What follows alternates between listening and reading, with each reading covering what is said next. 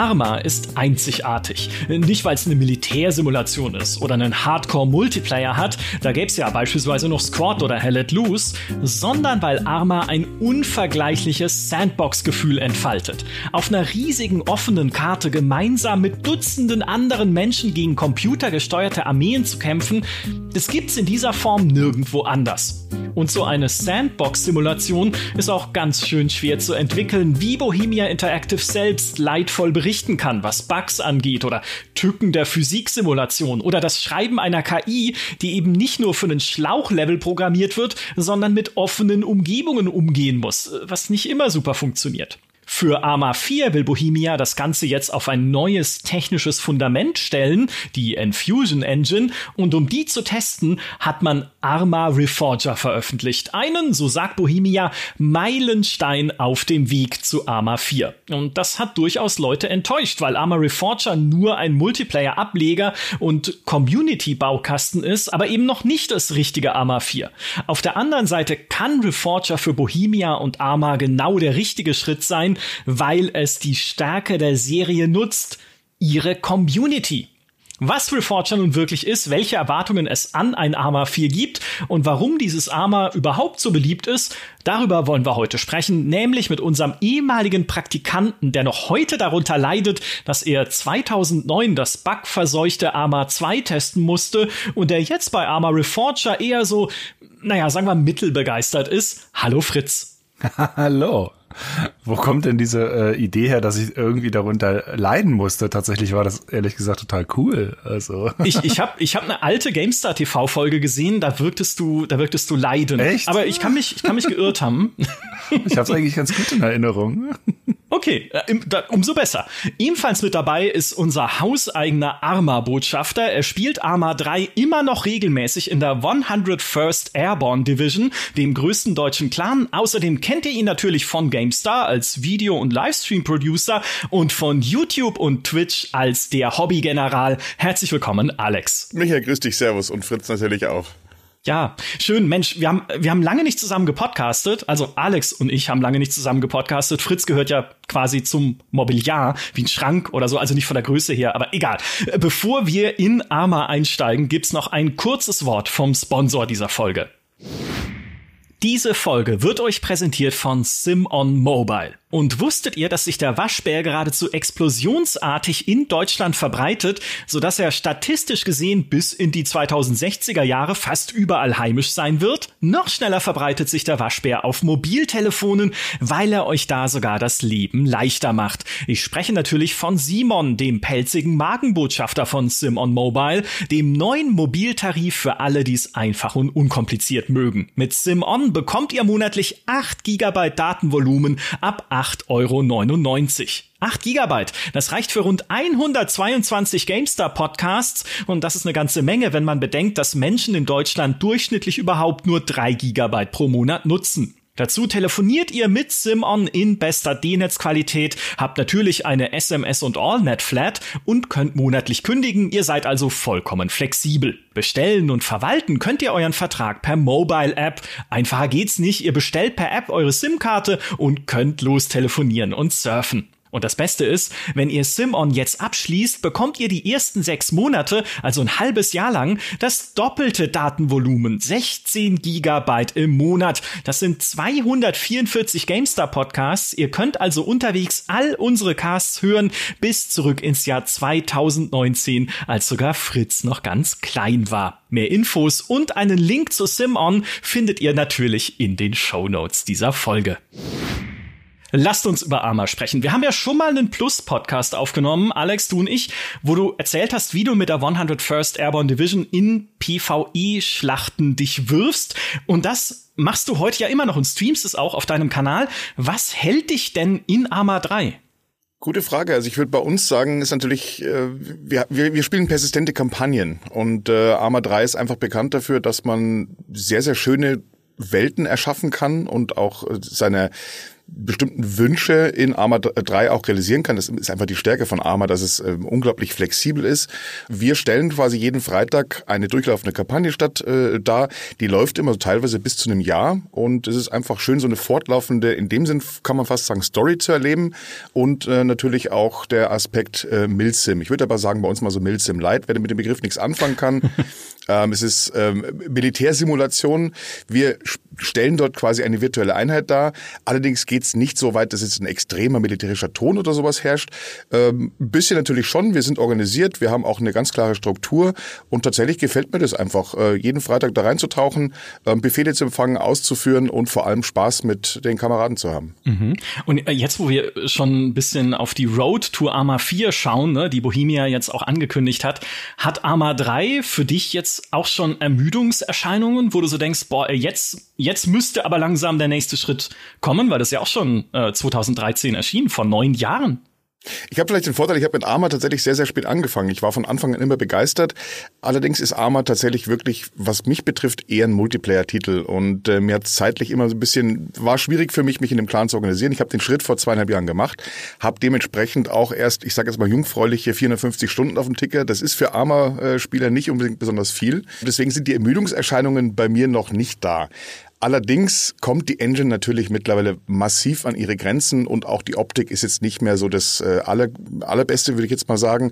Und äh, ich und auch meine Kameraden, wir freuen uns schon sehr dann auf einen Wechsel auf eine moderne Engine, die uns auch über die gewissen Limitierungen, die in Arma 3 mit drin sind, äh, einfach drüber hinweghebt. Also Arma 3 hat sehr, sehr viele Probleme, die über die Jahre bestehen. Große Sache, die vielleicht jeder auch kennt, ist die Physik der Fahrzeuge. Ja, also dass mhm. äh, tonnenschwere M-Raps äh, wie Spielzeug durch die Gegend fliegen, wenn eine Granate fliegt und dergleichen mehr, sind einfach Sachen, die werden bei uns so verbucht, ah ja, ist halt einfach armer und wir freuen uns dann drauf, wenn diese Zeiten vorbei sind und vielleicht diese Sachen auch einfach raus sind. Äh, Todd Howard würde sagen, es ist ein Feature ne, in Skyrim, aber ja klar, nicht in der Simulation, logischerweise. Auf der anderen Seite sorgt es immer wieder für Lacher. Also es ist nicht so, dass es nicht auch für lustige Momente sorgt. Äh, Fritz, äh, wie bist du damals reingerutscht in Arma? Ich weiß überhaupt nicht mehr, warum wir dich damals Arma 2 haben testen lassen. Ich war völlig überrascht, als ich das in unseren Archiven gefunden habe, dieses historische Dokument. Ich glaube, ich war einer der wenigen, die sich dafür begeistern und interessieren konnte. Ich mochte halt die ganze Serie schon von, bin halt mit Operation Flashpoint aufgewachsen, komme also tatsächlich auch eher aus der ich hätte in dieser Serie auch gerne eine coole Kampagne-Richtung. Oh ja. Bin damit, also ich stehe da sicherlich auf der äh, auf der Casual-Spielerseite von Arma. Ähm, mir sind, mir ist irgendwie auch eine, mir sind auch coole sagen wir mal, Solo- oder, oder Koop-Missionen wichtig oder eine coole Kampagne und sowas. Bin jetzt niemand, der massiv lange im Multiplayer unterwegs ist, einfach weil ich es nicht organisiert kriege. Also es ist einfach keine Zeit dafür da. Ich kann, ich komme so schon zu nichts und dann kann ich nicht irgendwie noch gucken, dass ich koordiniere ähm, da irgendwie, wann ich da mal Zeit habe. Das fehlt mir einfach die Beständigkeit zu. Aber die Serie kommt ja auch durchaus aus einem aus einer eher erzählenden Vergangenheit. Also Operation Flashpoint ist ja damals nicht nur durch die Größe und die Möglichkeiten durch die Decke gegangen, sondern auch, weil es eine Erzählung hatte, die sehr ungewöhnlich war für damalige Zeiten, auch eine, auch eine relativ starke Inszenierung sogar. Und das ist lustigerweise heute immer noch was, was ich total oft in Kommentaren lese, so dieses, oh ja, neues Armor finde ich cool, äh, interessiert mich, aber eigentlich hätte ich gerne wieder ein neues Operation Flashpoint. Also äh, auch aus dieser Perspektive. Ja. Ich weiß, da lächeln die Hardcore-Armor-Spieler drüber, die das ganz anders spielen und das auch natürlich in seiner, in seiner Modbarkeit voll ausreizen und so. Das Spektrum des Publikums bei diesem Spiel ist unglaublich breit. Das sagen wir mal, tonbestimmende und diskutierende ist sicherlich das, was aus den, aus den Clan-Bereichen kommt, aus den Multiplayer-Bereichen. Aber man sollte vielleicht nicht unbedingt unterschätzen, dass es auch noch eine andere Masse an Interessierten an dieser Art von Spiel gibt, die vielleicht dann doch eher aus der alten Operation Flashpoint Richtung kommen, die vielleicht doch eine tolle Kampagne haben würden, die vielleicht doch gerne mal eine, eine äh, KI hätten, die funktioniert halbwegs, äh, nicht nur als Gegner, sondern auch vielleicht auf der eigenen Spielerseite, also die irgendwie nicht äh, alle fünf Meter, wo du denkst, was ist denn jetzt schon wieder los? Oder wo du das Gefühl hast, oh Gott, wieso habe ich diesen Kindergarten an der Hand, den ich hier äh, durchs Schlachtfeld führen muss?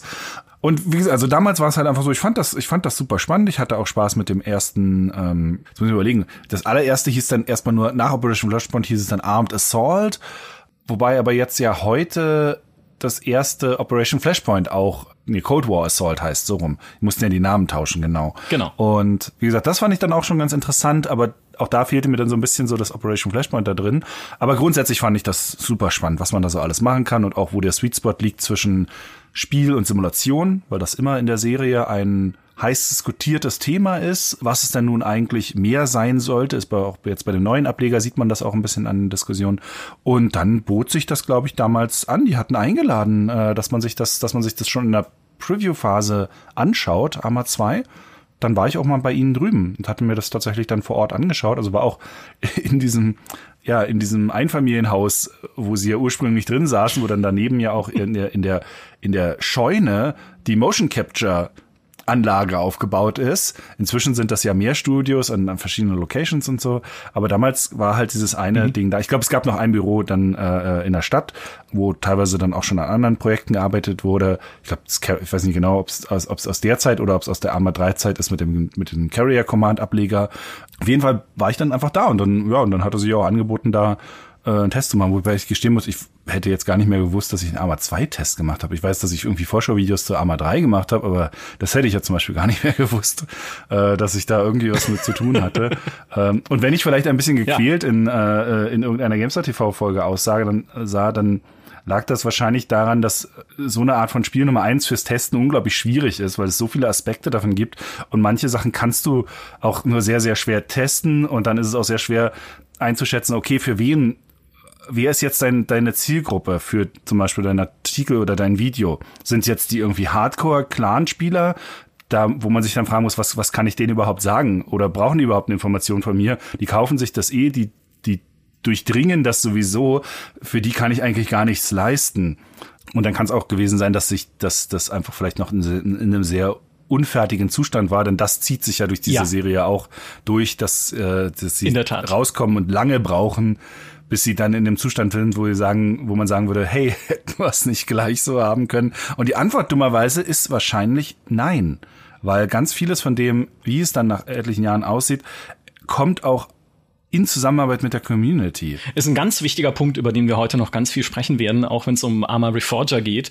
Und natürlich auch um, über Bohemias Erfahrungen, die sie ja dann erst in Arma 3 umgesetzt haben mit Early Access, das es zu der Zeit noch nicht mal offiziell gab auf Steam, aber sie haben gesagt, nee, wir müssen das jetzt erstmal unfertig, also in Anführungszeichen als unfertig bezeichnen, auch wenn es rauskommt und dann halt auch schrittweise fertig entwickeln und auch die Kampagne dann erst schrittweise nachreichen, weil äh, dieses dieses Releasen, das ist einfach nicht so unser Ding. Übrigens krasse Piranha Bytes äh, Vibes bei einem Einfamilienhaus, habe ich gerade noch gedacht, so wie sie damals angefangen haben. Und mit Operation Flashpoint hat es damals auch für Alex angefangen beim, bei einem Event, oder? Was, warst du auch bei denen in Tschechien zu Besuch? Nee, in Tschechien nicht. Die sind damals im Jahr 2000 nach München gekommen. Äh, das war eine der nächstgrößeren Präsentationen nach, nach der E3 1999. Und ja, für mich, ich war gerade relativ frisch bei der GameStar im Winter 2000 und ähm, konnte da zum ersten Mal für mich eine echte Live, eine, eine echte Live-Präsentation einer Alpha-Version sehen und wir haben auch eine Version mitbekommen. Es war für mich damals unfassbar spannend. So weit vor einem Release ein Spiel, über das ich nichts sagen durfte, Aufregung pur. Also war, war interessant und natürlich auch noch genau ein, ein Genre, für das ich damals schon ein Fable hatte. Ja, Petra hat es ja äh, dann darüber berichtet, die Berichterstattung gemacht für die GameStar und war ja auch völlig überrascht von diesem Spiel, das damals aus dem Nichts kam und wie Fritz schon gesagt hat, man kann es gar nicht genug betonen, welchen Stellenwert Operation Flashpoint immer noch hat in den GameStar-Kommentaren, aber auch wenn man ein bisschen weiter nach draußen schaut, in die Community mit diesem kalter Kriegssetting, aber eben auch mit seiner Kampagne, die ja das war, wo dann Petra gesagt hat, okay, das ist aber was, was wir so auch noch nicht erlebt haben und ihr solltet dieses Spiel spielen, worauf ich damals als GameStar-Leser dann auch gesagt habe, ja, ja, Petra, dein Wunsch sei mir Befehl, ich mache das.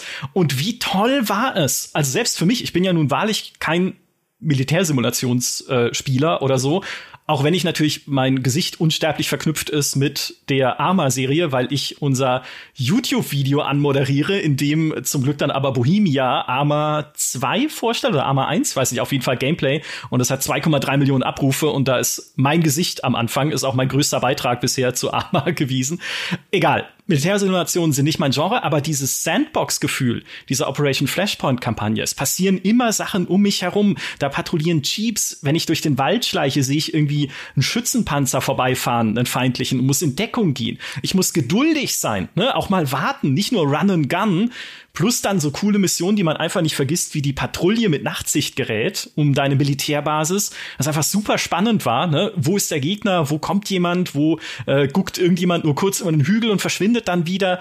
Und die andere Mission, an die ich mich noch gut erinnere, wo du aus der Gefangenschaft entkommen musst. Und auch dieser Sandbox-Effekt greift, weil du selber dann entscheiden kannst, wie du vorgehst. Ich habe einen Helikopter geklaut ich habe vorhin extra mal ein paar YouTube-Videos angeguckt von dieser Mission und andere Leute laufen auch einfach zu Fuß weg oder sie klauen einen Panzer und zerstören dann den Helikopter, damit er sie nicht äh, verfolgen kann. Und es, das war einfach super. Also ein ein Spielgefühl, äh, an das man sich äh, gerne erinnert und das auch für alle, die es nicht wissen, nur als Tipp neu aufgelegt wurde für Arma 3, in das Fans die Kampagne portiert haben als Mod.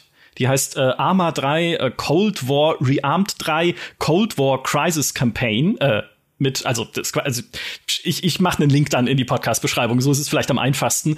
ist quasi die Operation Flashpoint-Kampagne in der Engine von Arma 3 wurde schon mal veröffentlicht, ist dann aber verschwunden von Steam. Im Juni 2021, rechtzeitig zum 20. Geburtstag von Operation Flashpoint, haben sie das Ganze dann aber neu hochgeladen. Und wenn ich die Kommentare richtig deute im Steam Workshop, erfreut sich das Ganze größter Beliebtheit. Und das mag doch auch ein Grund gewesen sein, warum Bohemia jetzt für Arma Reforger, ne, wir wissen noch nicht, was bei Arma 4 ist, kann wieder anders sein, aber für Arma Reforger, für diesen Baukasten, wieder in dieses kalter Kriegssetting zurückgeht. So, um die Leute auch von damals äh, wieder abzuholen mit etwas, was in der Community halt einfach, einfach äh, mega beliebt ist. Alex, ihr habt es jetzt schon gespielt bei euch im Clan, Arma Reforger, du hast es auch gestreamt. Wie waren denn da so die ersten Reaktionen? Ich glaube, zuerst war so ein bisschen Ernüchterung da, dass natürlich jetzt erstmal inhaltlich in Arma Reforger nicht so viel drin ist. Also damit meine ich jetzt nicht unbedingt Spielmodi, sondern einfach den Umfang an, äh, an Waffensystemen, an äh, Fahrzeugen, an nicht vorhandenen äh, Kettenfahrzeugen wie Panzern und dergleichen mehr.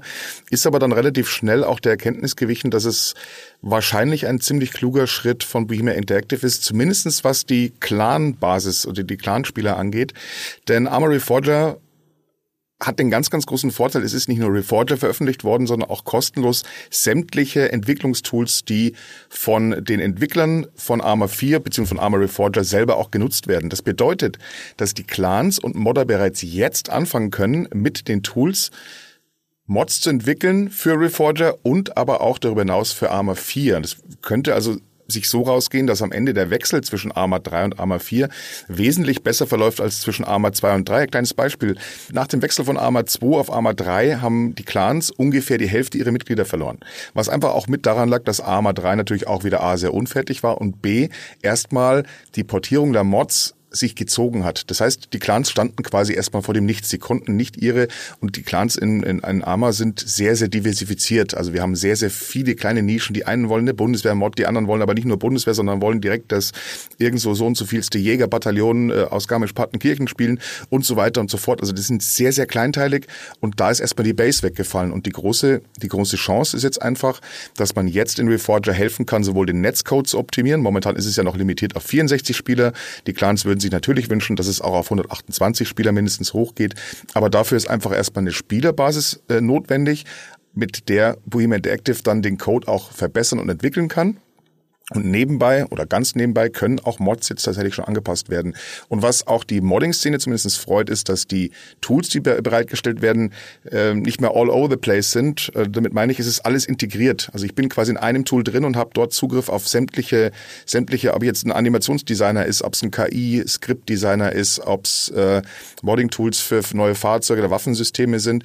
Die sind alle integriert in ein großes System und können auch sofort dann in den Workshop in Arma 4, äh, in Arma Reforged Forger gebracht werden, später in Arma 4.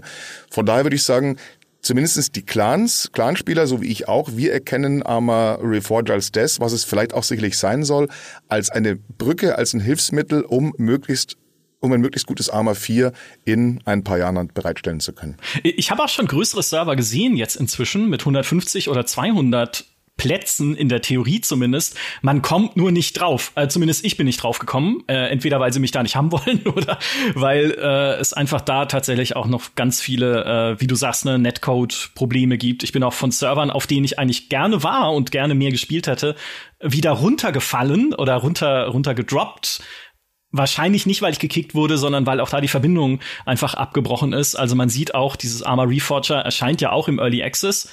Da ist noch nicht alles rund und es ist auch noch nicht alles drin, sagen sie ja selbst. Die das Setting ist momentan Everon, ne? diese Insel, die man schon kennt aus äh, damals Operation Flashpoint oder jetzt halt äh, Cold War Assault, wie es heißt, mit 51 Quadratkilometern Landfläche, was gar nicht so viel ist. Man braucht zwar eine Weile, um da zu Fuß rüber zu gehen, aber wenn man in den Editor schaltet oder in diesen Game Master Modus, ne, wo man ja auch so eine dynamische Sandbox äh, moderieren kann als äh, ja Game Master, in der dann andere auch gegen KI gesteuerte Einheiten kämpfen und die kannst du dann reinschmeißen einfach und dann ein paar Schützenpanzer spawnen, ein paar Jeep spawnen, ein paar Infanterieregimenter und dann halt gucken, wie deine Spieler drauf reagieren, so wie im Zeus-Modus für Arma 3. So, wenn man da einfach nur mit der Kamera über die Insel fliegt, ist es, ist es relativ überschaubar, dieses Terrain. Also das ist noch längst nicht der Umfang, den halt eine Arma 3 Karte hat oder den man auch zum Teil aus Community Mods kennt, die es für Arma 3 gibt, aus den großen Mod DLCs, die ja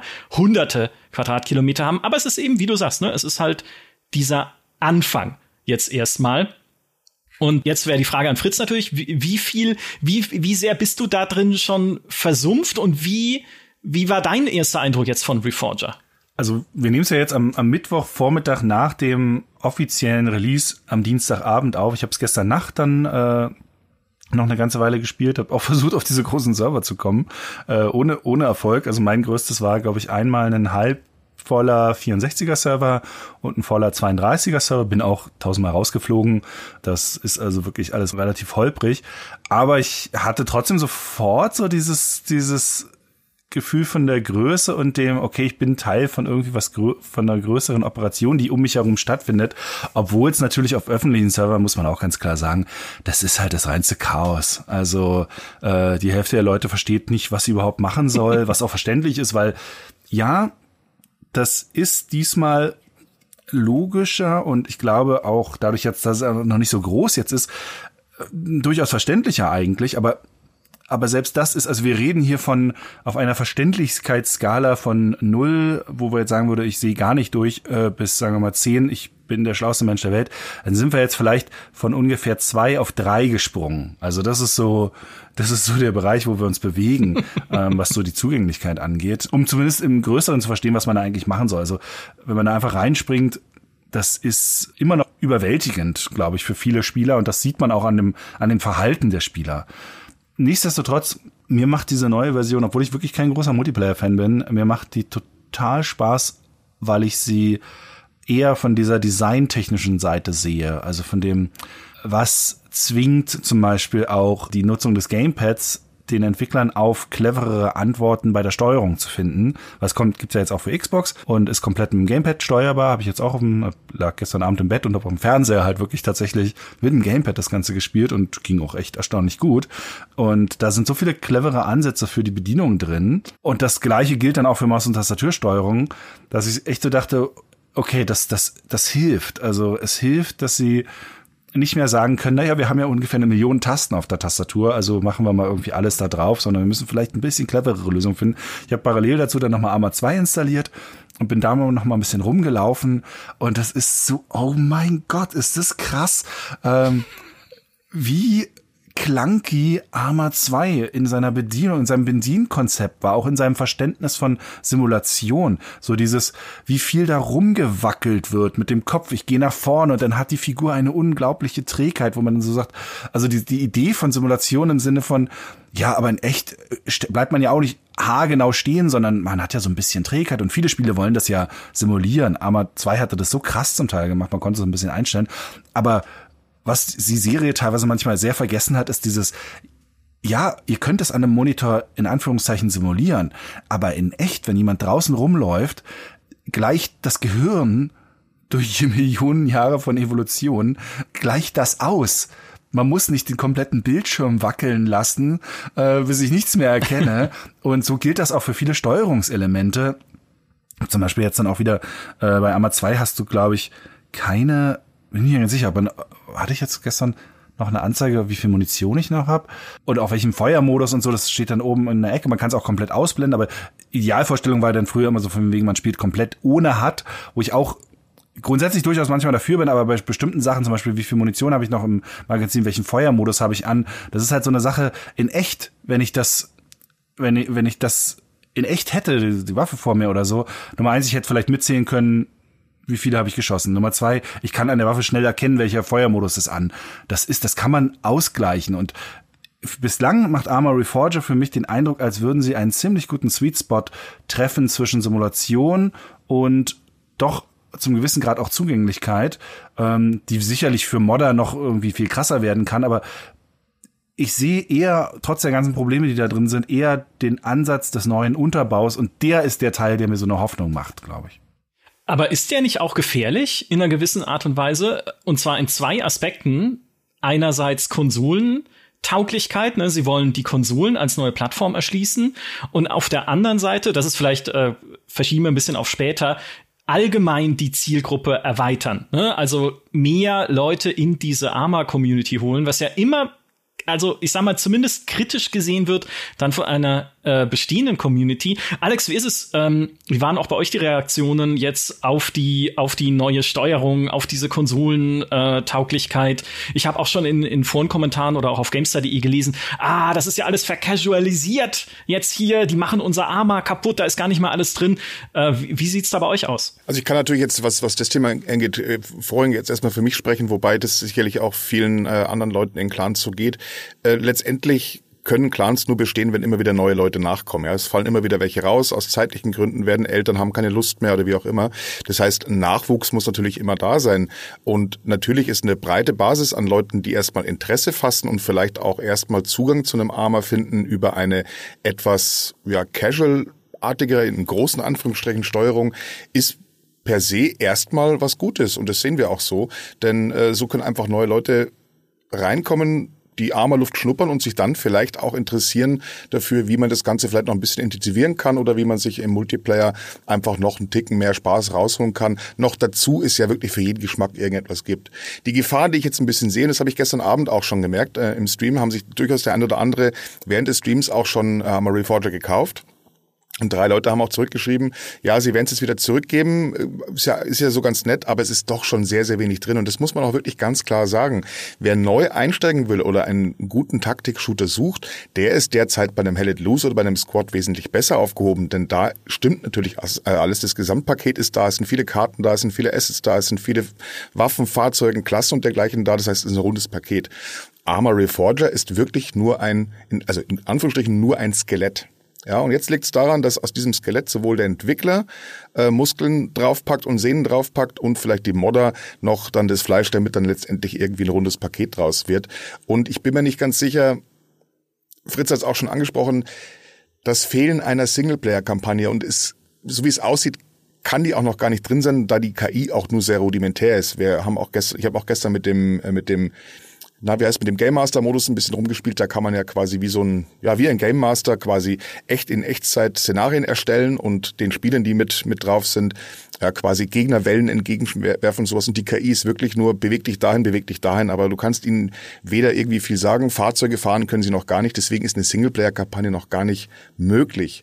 Die Frage ist, ob das nicht vielleicht mit dem Casual-Anspruch hätte sein müssen. Auch ich und auch viele in den Clans hätten sich sicherlich auch irgendwie eine Singleplayer-Kampagne gewünscht, denn man ist nicht immer online, man hat auch vielleicht nicht immer unbedingt Lust, abends noch online zu gehen. Und eine Singleplayer-Kampagne im Flashpoint wäre schon schön gewesen. Also ich glaube schon, dass äh, gerade und ich muss es tatsächlich nochmal, also ich meine es echt in Anführungsstrichen, Casual Gamer werden wahrscheinlich jetzt nicht das ganze Paket erstmal nicht so nicht so attraktiv finden.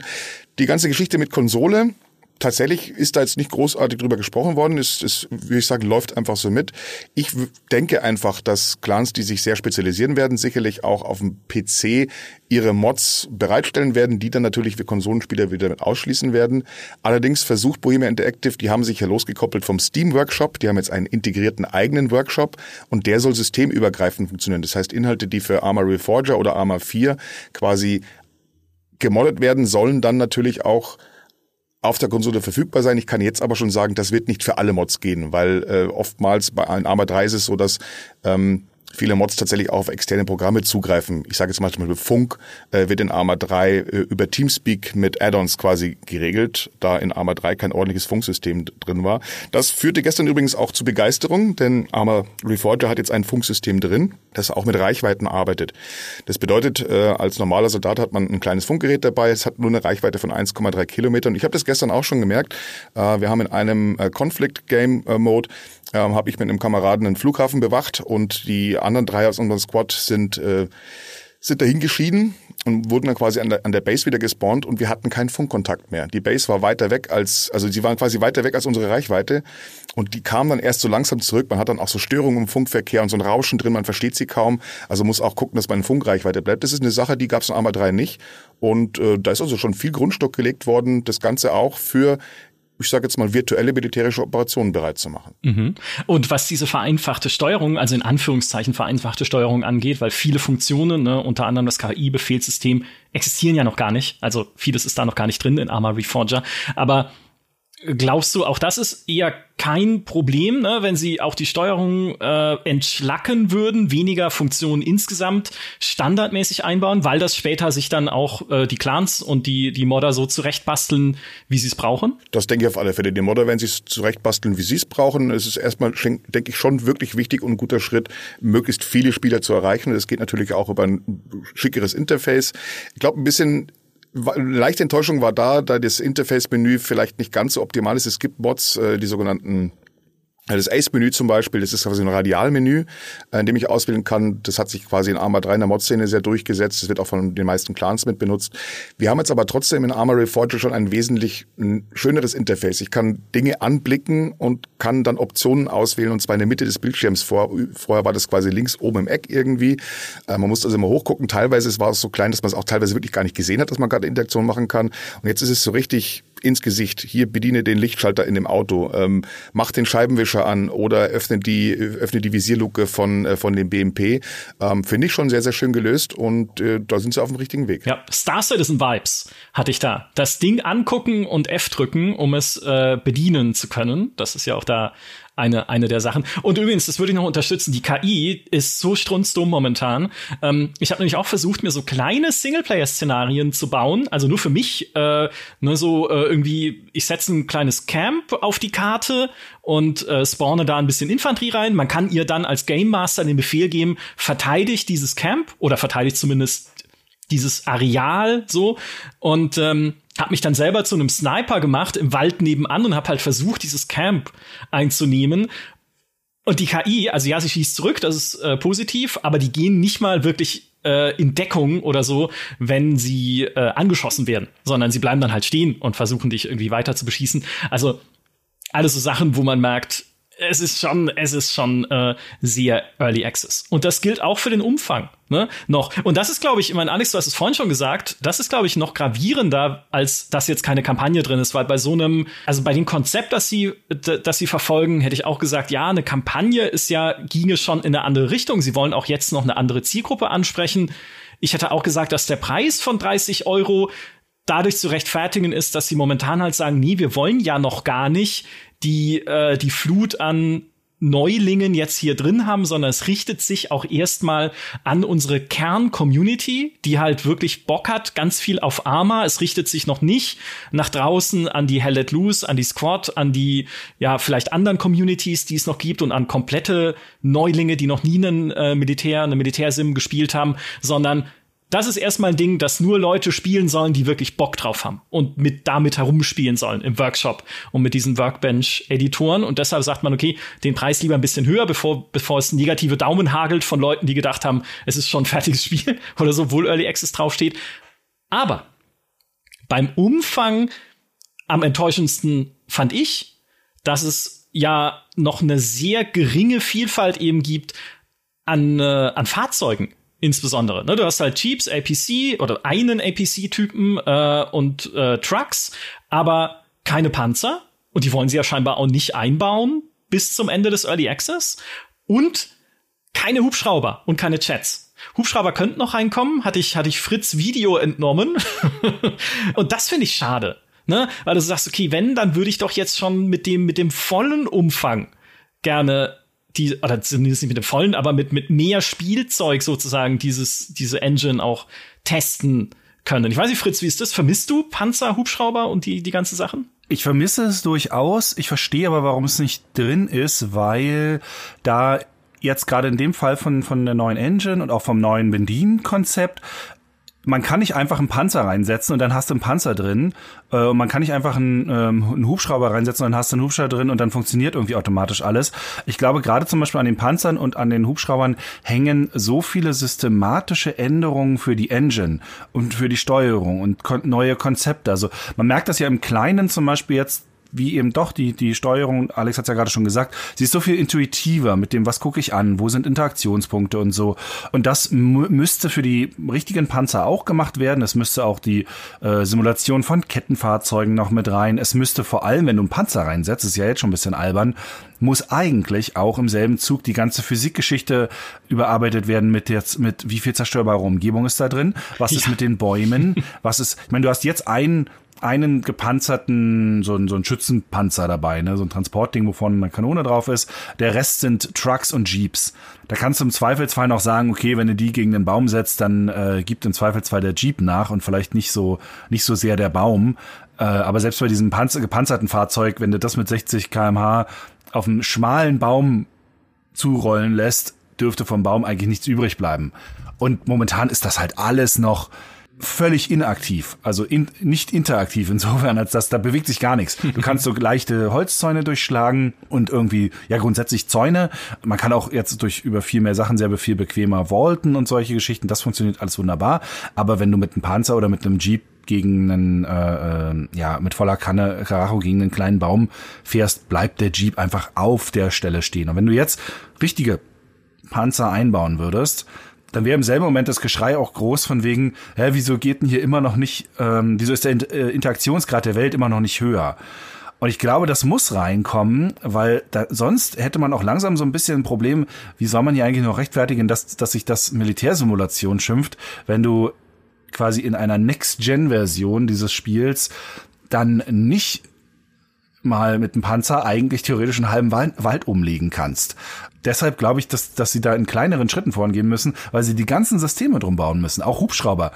Klar, du könntest einen Hubschrauber reinsetzen und dann steuert der sich mehr oder weniger wie eine schwebende Kamera von einer, von einem, von einer First-Person-Figur. Aber eigentlich willst du ja eine Flugsimulation reinsetzen. Das heißt, du brauchst auch die ganze Simulationstechnologie. Das war was bei, was bei Arma 3 auch erst nach und nach reingekommen ist. Komplexere Flugmodelle, komplexere Anzeigen für die ganzen Sachen. Wenn man jetzt mal durchüberlegt, was vielleicht bei einem Hubschrauber alles im Interface äh, schaltbar werden müsste, also dass man da hinguckt, um die an- und auszumachen und so, da steckt immer so viel mehr hinter, als nur das Fahrzeug oder das Hubschraubermodell in die Welt zu setzen. Wir sehen das ja zum Beispiel bei Microsoft Flight Simulator. Ja, es gibt Mods, die Kampfjets einbauen und es gibt Mods, die Hubschrauber einbauen.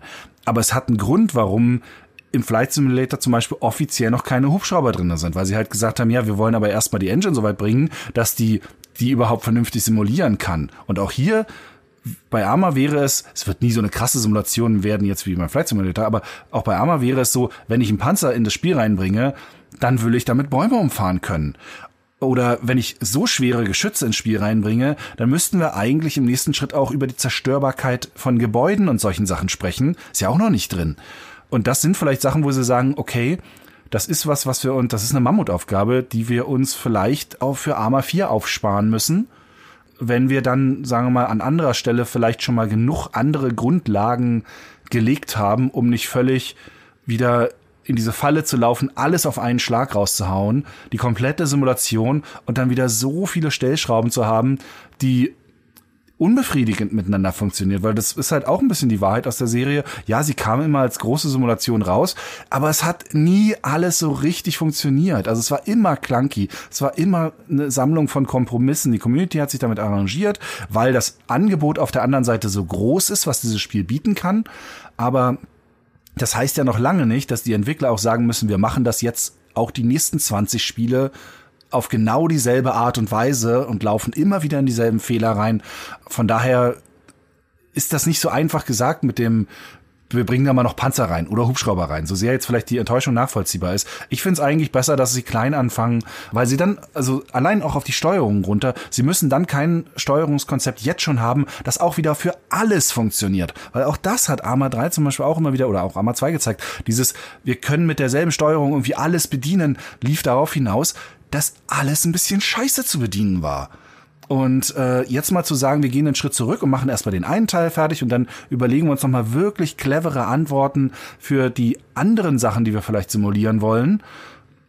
Ich sehe da eher eine Chance. Ja, braucht man natürlich auch ein, ein äh, sanftes Bett dafür, um sich das leisten zu können, aber das hat Bohemia ja.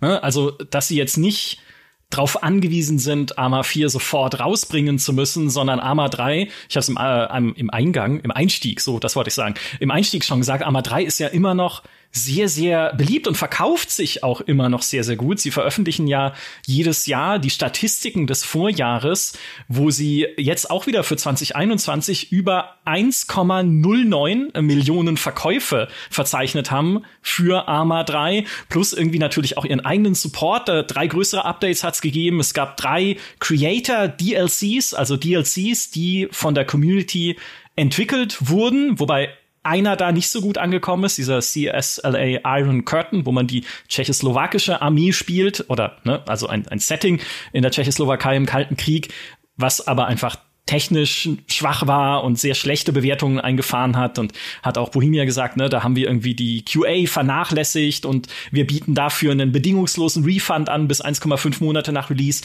Also ganz viel Support, ganz viel Community-Nähe immer noch bei Arma 3, was ihnen dann genau dieses Polster verschafft, jetzt nicht den großen Wurf machen zu müssen.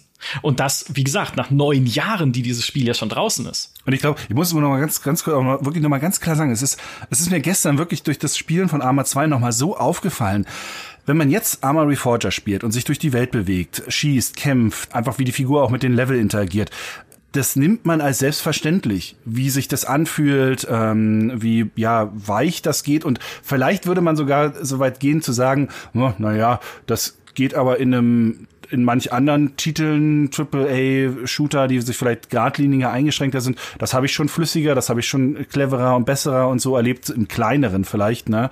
Ja, und das stimmt vielleicht sogar auch. Also es geht sicherlich alles noch, noch, äh, äh, noch schlauer und noch irgendwie noch einfacher und, und trotzdem ja immer noch komplex. Einfach heißt ja nicht, dass es nicht auch trotzdem komplex sein kann. Also es gibt ja Unterschied zwischen kompliziert und komplex. Aber wenn man dann auf Arma 2 zum Beispiel mal zurückgeht, Alter, dieses Körpergefühl, also jede Bewegung, alles, wo du so denkst, das macht, ne, macht ein Mensch im normalen Draußensein ganz intuitiv, ist da irgendwie Arbeit. Und wenn man jetzt dann diesen Schritt, den Unterschied dazwischen sich nochmal so richtig klar macht, das ist so, so krass. Vielleicht hat einmal Arma 3 das auch ein bisschen vergessen lassen, weil es auch so viel so gewachsen ist und man sich auch so dran gewöhnt hat, aber diese neuen Grundlagen, die da gelegt werden, die sind so viel, glaube ich, nach hinten raus wert.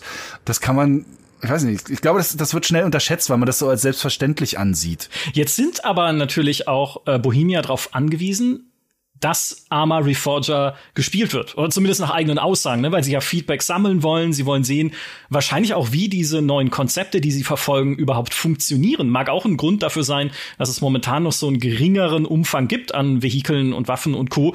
Erstmal zu schauen, äh, wird das überhaupt angenommen, ne? unser neues Bedienkonzept, bevor wir 400 Panzer modellieren, wollen wir da erstmal gucken, ob die Leute überhaupt damit klarkommen, was wir jetzt vorhaben, ne? wie, wie sich äh, Fahrzeuge bedienen, wie sie sich steuern und Co.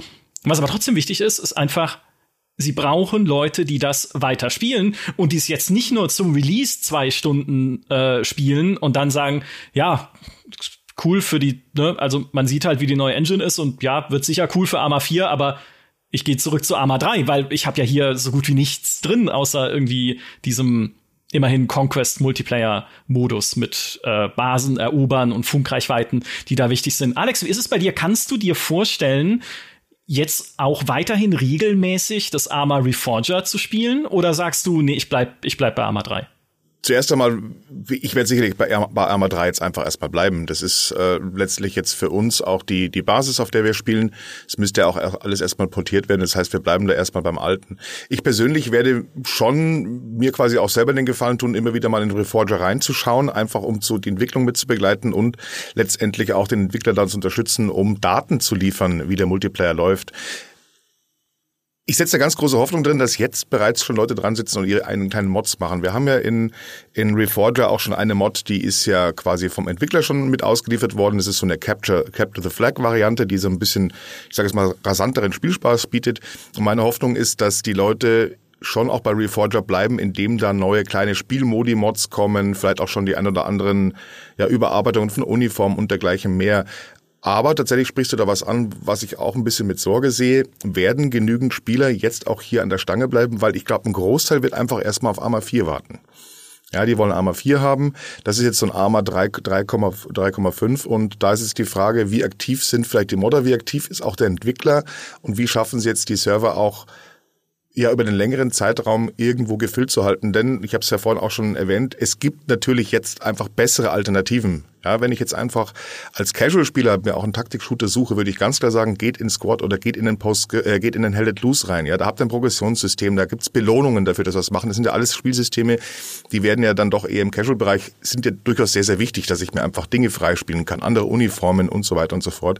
Und das fehlt hier alles. Und das sorgt natürlich einfach auch für eine Langzeitmotivation, die hier in Reforger fehlt. Und da kann man tatsächlich jetzt wirklich nur, nur hoffen und abwarten. Ja, ich glaube, das ist auch tatsächlich dieses, ja, ja dieses Wager, wie sagt man auf Deutsch, das Glück, dieses, was halt Bohemia, dieses Wagnis. So, hier bitte, genau. Ich mache nicht so viel mit Worten hier im Podcast.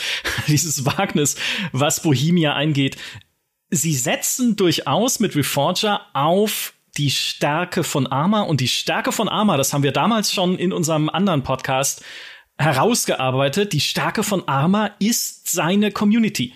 Es sind die Leute, die es einerseits spielen, logischerweise, aber vor allem modden, bis es nicht mehr geht. Es gibt über 109.000 Sachen, Objekte oder Dinge, unterschiedliche, im Steam Workshop für Arma 3. 109.000, das ist irrsinnig. Ich glaube, es ist mehr, als es Skyrim Mods gibt auf äh, Nexus Mods. Also, du kannst quasi alles in diesem Spiel irgendwie modden und ersetzen. Ich habe gesehen, es gibt auch jetzt so eine für Arma 3 so eine Testmap für Underground äh, Maps, wo man sich so einen unterirdischen Industriekomplex äh, so äh, bespielen kann. Dann so Aperture Science mäßig so ein bisschen, in die, wo auch neue Animationen reingebaut wurden. Über 6000 Stunden Arbeit, äh, sagen die, äh, sagt das Entwicklerteam, ist da reingeflossen.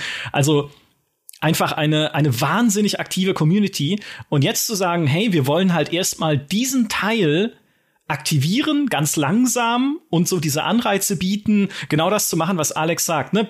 Wenn ihr gerade, weiß ich nicht, die, die Uniformen der US-Streitkräfte zum Zeitpunkt der Invasion Panamas, was jetzt gerade eine Mod war, die für Arma 3 rausgekommen ist, ne? wenn ihr das jetzt machen wollt, vielleicht guckt ihr gleich, wie ihr es portieren könnt in Arma Reforger, damit es das später auch geben wird für ein Arma 4, um so halt ganz langsam diesen Übergang hinzukriegen vielleicht zu langsam für uns ungeduldige Leute, also mich insbesondere, der am liebsten halt sofort gerne Arma 4 gehabt hätte oder halt oder zumindest mal eine Ankündigung von äh, was Arma 4 denn dann eigentlich ist, ne?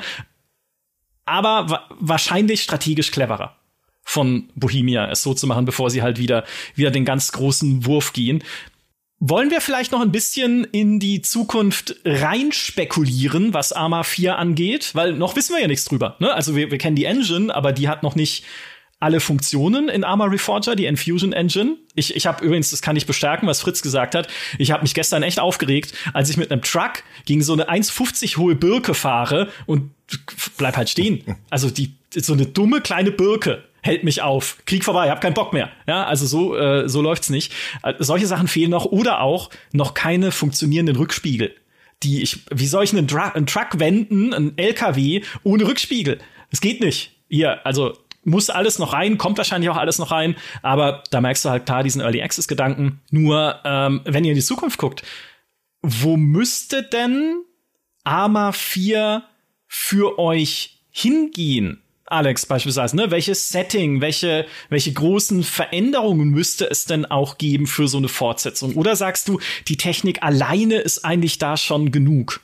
Tatsächlich äh, tendiere ich fast dazu zu sagen, dass die Technik an und für sich erstmal genug ist, zumindestens für die Hardcore-Arma-Fans. Denn die haben sowieso aus Arma das gemacht, was sie haben wollen. Du hast es schon angesprochen, wie viele Mods es gibt. Es gibt wirklich gefühlt nichts, was es in, in Arma 3 nicht irgendwie gibt zum Importieren und zum, zum Benutzen. Ich glaube, dass unter dem Aspekt, und ich kann den Aspekt ist einfach der, der Clan-Leute, der, der, der, der, ja, der Milzimmer auch irgendwie sehen, wichtig ist, dass die Engine funktioniert, dass die Physik gut funktioniert, dass es natürlich auch besser aussieht, wie jetzt Arma 3. Und da haben wir jetzt auch schon einen großen Wechsel mit drin. Und der Rest wird sich dann von, von selber irgendwo erledigen. Ähm, und ich glaube, da gehen sie den richtigen Schritt, dass jetzt auch die Tools alle schon veröffentlicht sind. Äh, mein Tipp auch für die Zukunft ist, dass Arma wieder tendenziell in, also Arma 4 wieder tendenziell in so eine leicht futuristische Richtung gehen wird. Nochmal ganz kurz die Brücke zurückzuschlagen. Ich glaube, dass sie in Reforger das 80er-Jahres-Setting nicht unbedingt aus nostalgischen Gründen gewählt haben, sondern einfach aus ganz pragmatischen Gründen.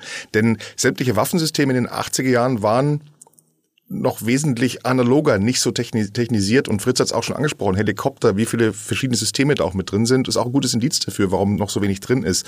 Wir haben jetzt im Prinzip ganz normale Sturmgewehre, die funktionieren simpel und einfach. Ich habe aber jetzt keine Laser-Designator, ich habe keine ausgefuchste Nachtsichttechnik, ähm, ich habe keine GPS-gestützten Blue Force-Tracker oder dergleichen mehr, sondern wir sind jetzt auf einem relativen Core-Level der Kriegsführung ja, äh, Waffen und nicht viel Technik drumherum. Und die muss jetzt eben oben aufgesattelt werden. Und ähm, ja, da wird, wird die Phase jetzt einfach da sein. Mhm. Warum, warum glaubst du an das Near Future Setting? Meinst du einfach, was die, auch was die Vielfalt dann angeht, an Systemen, die man reinbauen kann? Oder warum, warum glaubst du, dass sie in die Richtung gehen könnten?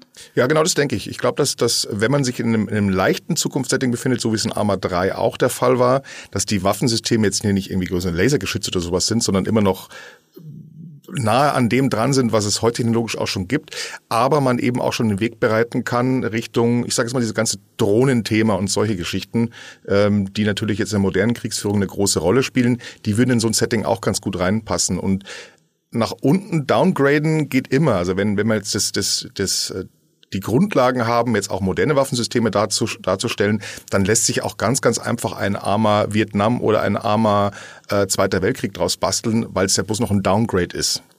Ja, ein Upgrade, glaube ich, ist immer, immer, immer sehr, sehr schwierig. Und Fritz hat es vorhin auch schon angesprochen, Arma 3 hat ja doch über die Zeit neue Systeme hinzufügen müssen, peu à peu. Und ich glaube, dass jetzt Reforged können, diese Systeme schon zu entwickeln und dann vielleicht auch ein Arma 4 als Komplettpaket anzubieten. Fritz, wie ist es bei dir? Was, äh, was sind deine Wünsche für Arma 4? Dass du dann auf der Xbox spielst. so, so weit wird es nicht kommen. Ähm, aber es, es, es würde mich nicht stören, wenn ich ähm, das Arma 4 dann tatsächlich mit dem Gamepad vom Bett aus äh, auf dem großen Fernseher steuern würde. Vielleicht nicht unbedingt jetzt für den Distanzkampf, aber man macht ja, das ist mir auch gestern wieder aufgefallen in, äh, beim Spielen, man macht ja doch so viel anderes auch in Arma als eben jetzt direkt den Kampf. Allein der Weg von A nach B ist viel, das Transportieren ist viel, das Rumfahren und das macht mit dem Gamepad auch viel Spaß und das kann bei einem Jet oder einem Hubschrauber natürlich auch mit dem Gamepad echt ganz cool funktionieren. Ähm, also äh, es muss ja nicht immer die pixelgenaue, das pixelgenaue Absuchen des Horizonts nach dem einen kleinen äh, Gegner sein. Es man kann das Spiel ja auch anders erleben. Wunsch wäre tatsächlich, ich, also ich mag eigentlich so dieses europäische Setting ganz gern. Ähm, von daher fände ich es gar nicht so schlecht, wenn Arma 4 da bleiben würde. Ich hätte auch gar nichts gegen dieses ähm, Operation Flashpoint Setting. Ich verstehe total das Argument mit dem mehr Technologie reinbringen.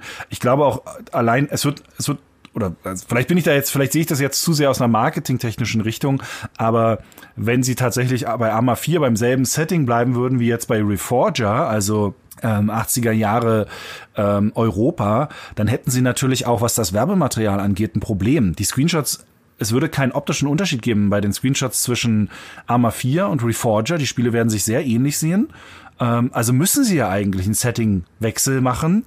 Also wir hatten das ja auch bei Arma 3. Arma 3 hat ja dann eben gesagt, okay, wir gehen auf eine Mittelmeerinsel, ne? damit wir ein bisschen anderes Farbspektrum haben, damit man sofort irgendwie auch erkennen kann, das ist was anderes. Wäre ich gespannt, ob sie dann, äh, äh ob sie vielleicht wirklich nur sagen würden, wir bleiben in Europa, in dem Wald- und Wiesensetting, was wir jetzt so mehr oder weniger haben, und ändern das nur dadurch, dass wir futuristischere äh, oder gegenwärtigere Ausrüstung reinbringen könnte vielleicht so werbetechnisch ein bisschen schwierig sein, die Spieler dann auseinanderzuhalten. Also von, allein davon würde ich vielleicht denken, dass sie tatsächlich Arma 4 äh, nochmal woanders hingehen. Ich würde mir auf jeden Fall natürlich äh, äh, Kampagne und sowas wünschen, aber tatsächlich am wichtigsten wäre mir, dass der Simulationsunterbau gestärkt wird. Und damit meine ich jetzt nicht unbedingt, dass es ähm, dass noch mehr äh, so Waffensimulationen und das tausend Einstellmöglichkeiten und so kommen würden. Mir würden diese relativ einfachen Systeme, die man hier in den 80er Jahren hat, schon reichen, aber mir geht's da eher um die Interaktion der Welt. Also äh, das Wettersystem noch ausbauen, das, äh, die Zerstörbarkeit der Umgebung, die Zerstörbarkeit von Gebäuden, ja, vor allem die KI, wie sie, weil sie ja doch, selbst im PvP ist sie ja PvPE-Gegner im Grunde genommen, dass sie äh, äh, cleverer wird, dass die KI vernünftig fahren kann.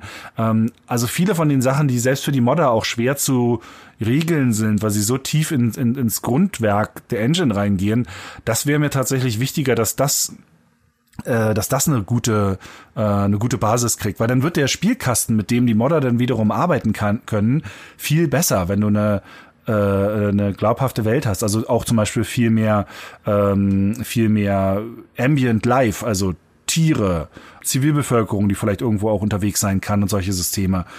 Das wäre mir tatsächlich wichtiger, dass sie, dass sie da die Grundlagen für schaffen, weil sobald das irgendwie, umso besser das ist, umso mehr kann, glaube ich, die Community da rausholen.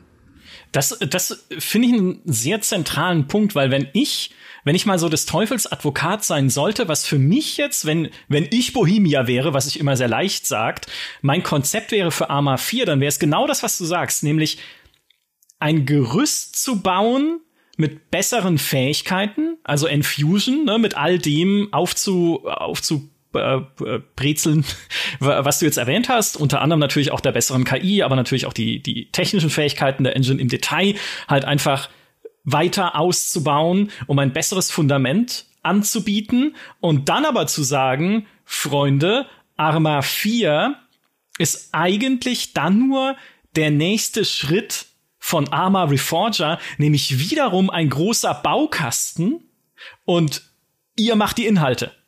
Weißt du, klar, man liefert ein bisschen was mit, ne? Ich meine, äh, Spielmodi für einen Multiplayer und äh, vielleicht eine Tutorial-Kampagne oder sowas, aber der allergrößte Teil des Spiels darf gerne von der Community dann gestaltet werden, auch die Singleplayer-Kampagnen. Weil wenn man Bohemia, bei, bei anderen Entwicklern würden wir jetzt sagen, aha, die, die lagern bezahlte Arbeit an die Community aus, ne? Bethesda, Bezahlmods und Co. Äh, wir wissen alle den Aufschrei, den es damals gegeben hat.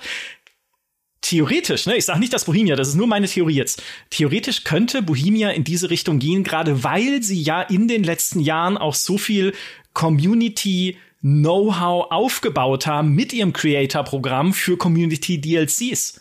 Also allein wenn du dir diesen äh, dieses Global Mobile äh, Mo ich kann es nicht aussprechen Global Mobilization Cold War Germany anguckst, diesen DLC über den Kalten Krieg in Deutschland, der auch heiß wird mit 419 Quadratkilometern nachgebildetem Terrain im Jahr 1983, tolles Jahr übrigens, mein Geburtsjahr, mit fast 50 Siedlungen, einer Kampagne mit 10 Missionen, Multiplayer-Szenarien und so weiter. Und das auch immer noch Updates bekommt, mega beliebtes auf Steam oder so ein Creator-DLC wie das SOG äh, Prairie Fire, was 2021 rausgekommen ist und im Vietnamkrieg spielt und sogar entwickelt wurde ne, von einem Community-Team, aber in Zusammenarbeit mit US-amerikanischen Veteranen und vietnamesischen äh, Beratern, um da halt auch wiederum 300 Quadratkilometer in Vietnam, Laos und Kambodscha mit äh, coolem Sandbox-Gefühl plus Koop-Kampagne füllen zu können und natürlich bei all diesen Mods mit den Waffen und Fahrzeugen und sonst was, was dazu gehört, würde ich auch als Bohemia auch sagen, Alter, wenn wir so eine kreative und gute Community haben, warum sollen wir denn dann jetzt noch eigene Kampagnen bauen oder uns da groß in irgendwas anderes noch reinsteigern als die technische Basis, die unsere Hauptaufgabe ist? Und alles andere machen dann die anderen. Das heißt, nur eine Theorie, vielleicht ist es eine Horrorvorstellung, aber würde ich so machen. Ich würde sogar noch einen Schritt weitergehen. Also ich fände fänd bei sowas zum Beispiel äh, auch wieder in dieses von wegen an Bohemia Stelle. Ich fände es eigentlich ganz cool, wenn sie jetzt, sagen wir mal, neben der technischen Grundlage legen und den Systemen bauen, vielleicht auch proaktiv nicht nur sagen, okay, soll jetzt ein Community-Team da die Bezahlmod und so machen, sondern auch ein bisschen mithelfen, dass sich vielleicht kleine Entwicklerteams bilden können, die zum Beispiel einen bestimmten Fokus haben, die zum Beispiel äh, dann auch Zugang vielleicht zu ihrem Motion Capture, Capturing äh, Studio haben, ähm, die direkte Verbindung auch zum Team haben, wenn sie bestimmte Sachen machen wollen, weil wird halt schon gerne eine richtige Kampagne mit auch wieder so klassischen Operation Flashpoint, ein bisschen Zwischensequenzen mit cooler Vertonung, mit einer coolen, interessanten Geschichte und so. Und das braucht natürlich viel Koordination. Das ist in der Regel so das teuerste, was man so machen kann. Ne? Äh, und heute sind die Erwartungen an an das ja auch sehr hoch, was die Inszenierung angeht. Das ist ja nicht mehr sowas ist ja nicht mehr so wie bei Operation Flashpoint damals. Ne? Man will ja heute alles voll durchgestylt haben. ähm, und vielleicht ist es da zu wenig zu sagen, da sollen sich mal selbstorganisierte Community-Mods ähm, drum kümmern, äh, äh, Teams äh, drum kümmern. Vielleicht bräuchte es da eine Zwischenlösung, also ein, äh, eine Art Moderation damit da vielleicht doch ein Level drüber rauskommt, als was jemand, der sich vielleicht nur einliest in den Kram, machen könnte. Ja, wobei die gibt's ja, ne? Es gibt ja das Creator-Programm, wo sie ja auch äh, kuratieren und wo sie selber gesagt haben, dass sie die QA verpennt haben jetzt bei dem Tschechoslowakei-DLC, der rausgekommen ist. Also in der Theorie die Strukturen gibt es. Ich glaube, die Gefahr ist äh, geht eher äh, bisschen in eine andere Richtung, nämlich wenn sie jetzt diese, diese technische Basis ja auch auf die Konsolen verbreitern. Ne? Also sagen, das Arma 4 kommt dann auch raus für die Konsolen, also nochmal wieder für andere Plattformen auch. Und dann noch eine Kampagne machen würden, plus noch halt eine Menge selber oder halt eigene Inhalte äh, reinbauen wollen würden, dass sie sich verzetteln. Ne, auch wir haben es bei Elite Dangerous gesehen, da wurde die Konsolenversion jetzt eingestellt, weil äh, Frontier gesagt hat, wir schaffen es nicht. Wir können das nicht irgendwie parallel auf zwei Plattformen immer auf dem aktuellen Stand halten. Aber paradox ähnlich, die Stellaris-Add-ons kommen halt irgendwie mit, weiß ich nicht, zwei Jahren Verspätung auf die Konsole. Ist jetzt auch nicht ideal, wenn man die Community pflegen will, ne? Oder wenn man die Community vereinheitlichen will in irgendeiner Form, dass es dann, dass es dann halt so, so nachzieht auf der Konsole. Und äh, auch da vielleicht einfach dann das Kalkül von Bohemia zu sagen, wenn wir das richtig machen wollen, konzentrieren wir uns halt wirklich auf die, auf den Kern. Ein, ein gutes Arma 4 Gameplay in neuer und besserer Technik. Und der Rest, der Rest wird schon, wird schon kommen, dann in irgendeiner Form. Alex, was, was sagst du dazu? Ganz schrecklich oder theoretisch möglich? Nee, also mein, mein Traum ist natürlich schon, äh, dass es die Sandbox bleibt, die Arma einfach ist. Ich denke aber, dass es schon sehr, sehr wichtig wäre, gerade bei Arma 4, und wir sehen in die Enttäuschung jetzt auch bei, bei Reforger, es wird eine Kampagne, die, und wenn sie noch, noch, äh, auch noch so kurz ist, die braucht's einfach. Ich kann nur sagen, bei Arma 3, mich hat Arma 3 tatsächlich erstmal abgeschreckt. Ich bin in diese Kampagne rein und habe da kein Land gesehen. Ja, ähm, damals gab es auch noch kein vernünftiges Tutorial, das kam ja alles erst, äh, erst Stück für Stück. Und ich muss auch heute sagen, wenn ich Arma 3 heute aufmache, äh, bin ich nahezu einfach erschlagen anhand der Optionen, was ich alles irgendwo tun kann. Jetzt ist es klar, ich habe Jahre, Jahre später erst angefangen. Das heißt, ich bin in diese, in diese ganze Thematik nicht wirklich reingewachsen. Aber der Berg, der sich vor mir auftut, wenn ich Arma 3 aufmache, wenn ich keine Ahnung habe, das erste Mal reingehe, ist einfach gigantisch. Der ist einfach groß und die Hürde ist dadurch noch viel größer, den Schritt zu wagen. Und der Schritt in Multiplayer ist ja durchaus ein großer Schritt, weil man müsste A zugeben, dass man erstmal vom Spiel keine große Ahnung hat, äh, was ich mich dann auch irgendwann getraut habe. Ich bin dann auch wirklich durch den Clan sehr, sehr gut rangeführt worden. Bin aber dadurch auch so ein bisschen in so einer Blase drin. Ja, ich bin da jetzt quasi kuratiert geführt durch meinen Clan, was die Inhalte geht, was wir spielen und was wir so tun. Äh, deswegen bleiben mir viele Bereiche vom Arma-Universum auch so ein bisschen verschlossen weil der auch immer sehr, sehr speziell ist. Ich glaube, dass es eine gute einfache Kampagne, die ähnlich auch wie ein Flashpoint aufgebaut ist, dass man als kleiner Soldat anfängt, noch gar nicht erstmal äh, noch gar nicht erstmal irgendwie auch jetzt schon Truppenkommandeurs und KI-Soldaten rumkommandieren muss, die noch dazu strunzdumm waren. Ähm, das wird es einfach brauchen, damit die Leute erstmal ankommen, sich wohlfühlen. In Richtung Multiplayer zu gehen, für die Leute, die jetzt schon spielen, ist kein Problem. Aber würde ich Nachwuchs ran äh, bekommen, würde ich neue Spieler mit reinziehen, müssen sie zum Release von Arma 4, bin ich felsenfest davon eine, Kampagne anbieten, denn ansonsten werden sie da keine neuen Spieler äh, generieren können. Ja, Ja, auch, äh, auch logisch, auch eine gute Perspektive auf jeden Fall. Und ich will ja auch eine. Ja, ich will ja auch eine Kampagne. Ich habe ja gesagt, ich bin des Teufels Advokat. Das ist äh, nichts Gutes, sondern natürlich will ich ein, eigentlich will ich einfach wieder eine Kampagne wie damals in Operation Flashpoint, wo ich äh, mit dem Hubschrauber aus, aus der Gefangenschaft abhauen kann und mich danach richtig gut fühlen, weil ich auf diese coole Hubschrauber-Idee gekommen bin, wie halt nur 300.000 andere Leute wahrscheinlich auch, aber ist mir egal. Ja, ist ja Singleplayer. Sehe ich ja nicht, zum Glück. Ich glaube übrigens, wenn ich dich unterbrechen darf, ich glaube schon auch, dass auch viele Leute, die jetzt natürlich exklusiv oder hauptsächlich Multiplayer spielen, sich natürlich auch über eine Singleplayer-Kampagne spielen äh, freuen würden. Denn äh, man hat, wie gesagt, nicht immer unbedingt Lust, mit anderen Leuten zu interagieren. Man möchte auch vielleicht mal was für sich alleine machen. Und äh, bei dem SOG Prairie Fire, was ja als äh, DLC auch auf diese, in diesem Creator-Programm veröffentlicht worden ist, auch da hat eigentlich eine Singleplayer-Kampagne gefehlt. Es war so ein bisschen missverständlich, es hatte sich auch gelesen, äh, sowohl auch heute immer noch auf der Steam-Seite, als wenn man das ganze Ding auch irgendwie so Singleplayer spielen könnte, kann man nicht. Und letztendlich waren alle ausgesperrt, die gehofft haben, sie können da irgendwie eine kleine Coop-Kampagne, mal so ein bisschen Vietnam-Setting, weil es doch vielleicht auch viele mögen. Es war letztendlich wirklich nur Multiplayer nötig und äh, da schreckt man die Käufer dann doch denke ich, zu sehr ab und irgendeine Form von Kampagne und irgendeine Form von auch einer guten KI, die in einer Kampagne auch funktionieren kann, die muss einfach, äh, denke ich, in Arma 4 ist Pflicht. Ja, und narrativ natürlich auch, ne? Weil ich meine, wenn sie ein Setting nehmen, was man jetzt auch noch nicht intuitiv kennt, einfach aus der Schule, wie den Kalten Krieg, sondern ein nahe Zukunftssetting oder in irgendeiner Form, äh, bei jedem fiktiven Setting ist es ja am Ende so. Operation Flashpoint ist ja, obwohl es im Kalten Krieg spielt, auch ein fiktives Setting, ist natürlich eine Kampagne auch immer super, um dich einfach zu verorten. Ne? Wer bin ich eigentlich? Wer kämpft da gegen wen? Aus welchem Grund? Und auf welche Seiten kann ich mich stellen, wenn ich mich dann doch mal in den Multiplayer wagen würde? Würde. Also um überhaupt zu verstehen, was dieses Spiel von mir will, ist natürlich eine Kampagne auch super. War ja auch eines der Dinge, die wir an äh, Star Wars Battlefront 1 damals kritisiert haben. Auch wenn man das Star Wars, also ich meine, ich muss jetzt nicht im Star Wars-Universum verortet werden. Ich weiß, dass da das Imperium gegen die Rebellen und so. Aber es hilft trotzdem, um dich einfach wie du sagst, Alex, um dich reinzuführen und äh, einen, wenn du dann Bock hast, fließenden Übergang zu erlauben zu einem Multiplayer, der, und da sei noch mal Alex Kanal empfohlen, sehr faszinierend sein kann. Ich, ich habe äh, ich hab euren Stream angeschaut und es war sehr viel Sitzen im Wald ja. Ja, und sehr, sehr viel Warten. Ne? Ich sage ja, man muss geduldig sein. Aber danach auch dann äh, durchaus noch Action und Dinge, Dinge, die passieren und spannende Gespräche auch über Arma hinaus. Also da nochmal die Empfehlung, bei Alex zuzuschauen, bei äh, der Hobbygeneral. Äh, Fritz wisst ihr eh, wo ihr ihn findet. Ich habe es gesagt, er gehört zum Mobiliar, ne? sowohl auf YouTube als auch bei GameTube, als auch hier im Podcast. Wir kriegen ihn einfach nicht weg. Wenn wir ihn beim Sperrmüll auf die Straße stellen, nimmt ihn keiner mit. Aber umso mehr freuen wir uns, dass er immer noch da ist. Obwohl wir damals schon versucht haben, dich als Prakti abzuschrecken mit Arma 2. Ich danke euch beiden. Alex, Fritz, vielen, vielen Dank. Und natürlich auch wieder vielen Dank an alle, die uns zugehört haben. Macht's gut und bis zum nächsten Mal. Tschüss. Ihr dürft auch Tschüss sagen. Tschüss. Ciao, Servus.